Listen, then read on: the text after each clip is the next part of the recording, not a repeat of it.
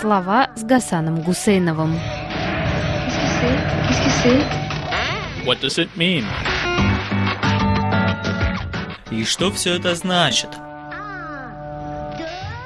В Российской Федерации, в самом крупном осколке бывшего СССР и бывшей Российской империи, в самой большой страны в мире, происходит раздача отдельным журналистам, целым изданиям и общественным организациям ярлыка иностранного агента. Это понятие «иностранный агент» или в сокращенном виде «иноагент» столь важно, что мысль о нем следует додумать до конца. Хотя на фоне 140 миллионов насельников Российской Федерации полсотни официальных иноагентов – это ж пшик. О чем говорить, да? А Навальный, например, и вовсе один, правда? Но почему-то арифметика не работает. Иногда задают такой обидный для народной психии вопрос. Стоит ли вообще заниматься политикой ради людей, которые только угрюмо наблюдают за происходящим, подыгрывая репрессиям собственным бездействием, а то и ухмылками? Что нам, больше всех надо, чтобы вот так рисковать? Да ради чего? Вот здесь, как мне кажется, и лежит разгадка магической силы ярлыка иноагента. Для запуганного, так называемого простого человека именно этот ярлык – идеальное отпугивающее средство, или, как говорят народе, репеллент. Мы-то все свои, это вот ему, может быть, больше всех надо, а у нас нет второго дна. Мы так прочно придавлены хозяйским коленом к полу, что дальше только подземелье, а нам туда совсем не хочется. Да и кормит нас никто иной, как сам хозяин. А назначит он кого-то иноагентом, и, может, с нас колено-то что только уберет, и жизнь сразу веселее станет смутные страшные прабабушкины воспоминания о других ярлыках японского или польского шпиона, до которых добрались ежовые рукавицы народного возмездия, найдут себе махонькое акупунктурное местечко на тонкой коже невинных. И картина прояснится. Ты-то, иноагент проклятый, небось, как-нибудь выкрутишься, уедешь в свою заграницу – а нам, простым людям и честным патриотам, привязанным к родине узами, работой, рутиной и заветами предков, или вон теткой парализованной, нам-то куда бечь? Интеллигенция блеет специально обучена, чтобы в заграничную жизнь сладкую нырнуть. А я? Слониху я себе не найду, чтобы дачку с шести сотых в Болгарию или в Турцию вывести. И так отслаивается народ от тех, кого назвали иноагентами. Иноагенты заметнее поганец, потому что и наглее, и готов рискнуть, может быть, всего-то на шажок больше, а уже опасно для того, кто всю жизнь построил на культе этой самой безопасности.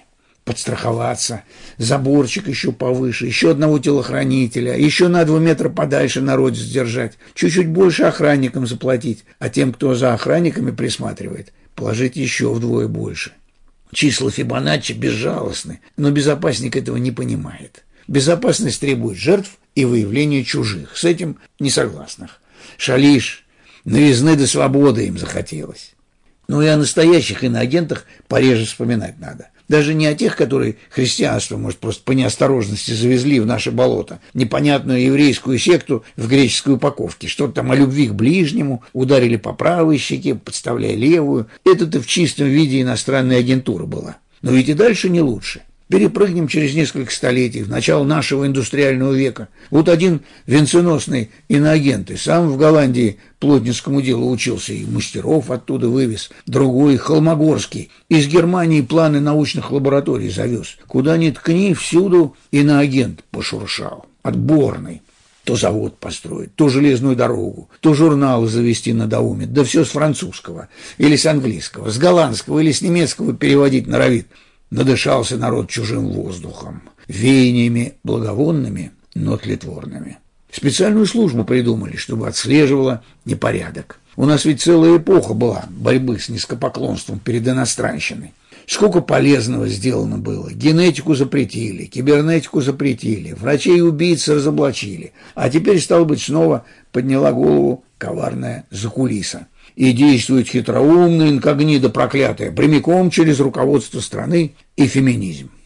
А тут вот женщина в Москву приезжала. Как ей удалось окрутить совершенно секретные российские власти – загадка. Ну вот они вместе трубу проложили по дну Балтийского моря. И теперь немцы будут наш газ получать. А у нас миллионы людей без газа сидят. А ведь от этой морской трубы наши сухопутные города и веси не запитаешь. Только иноагент мог такое учудить. Все им, супостатам, а нам фиг с маслом.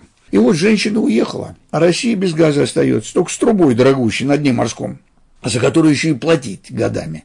Ну ладно, газ, хоть он и летучий, ценность материальная. Если что, антрацит донбасский, свежезавоеванный, грызть будем. Но как быть с ценностями моральными и духовными? Собственно, здоровые силы в правительстве России пытаются именно их отстоять. В детстве мы все читали рассказ Сеттон Томпсона «Мустанг и находец» в переводе Николая Чуковского, сына Корнея Ивановича. Хорошая книжка. Но понимали ли мы тогда, какую гнусную канадскую пропаганду завернули нам, несмышленным детишкам, эти иноагенты-англофилы? Рассказ-то вроде про далекую Америку, а на деле выходит о нас с вами. В те времена лошади очень ценились, а самые драгоценные были природные иноходцы – мустанги.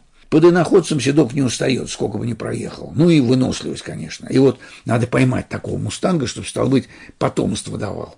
Не на свободе бегал, а только семенем своим с домашними кобылами делился. С журналистами, как с мустангами, отберешь самого талантливого, овса ему бросишь или кобылицами отборными приманишь, он и ловится, и трудится изо всех сил на благодарителя овса. Ну как же извратил эту добрую государственническую программу пресловутый Сеттон Томпсон. Ловца мустанга и находца изобразил он гнусным плешивым поваром по прозвищу Индюшиный след – и сыграл индюшиный след на святом, на жеребячем. Всю зиму провел мустанг и находец без своих кобылиц. И вот на нее, на любовь сладкую, и поймал его индюшиный след. И скрутил, даже заклеймил раскаленной подковой, изображавший этот самый индюшиный след. А что Сеттон Томпсон? Вместо того, чтобы помочь своим пером поставить точку в деле о бесплодном свободолюбии, извратил все самым невероятным образом. Мустанг и находец все-таки вырвался из пут мерзавца и бросился с крутого обрыва, как Катерина в грозе Островского. Не захотел жить в неволе и находится. Вот такую мораль вдохнул в души наших деток коварный канадский агент. Так ведь и с иноагентами может получиться, и с инородцами, и с инакомыслящими, и с иноверцами всякими. Ты думаешь, что свобода предсказуема, спрашивает Сеттон Томпсон, что всех можно подкупить? Ошибаешься. Даже если тебе удастся загнать целый табун кобылиц в свой кораль, все равно самый ценный, тот самый, за которым ты охотился, даже и под клеймом индюшиного следа, найдет способ уйти от тебя и от твоих слуг, плешивый ублюдок.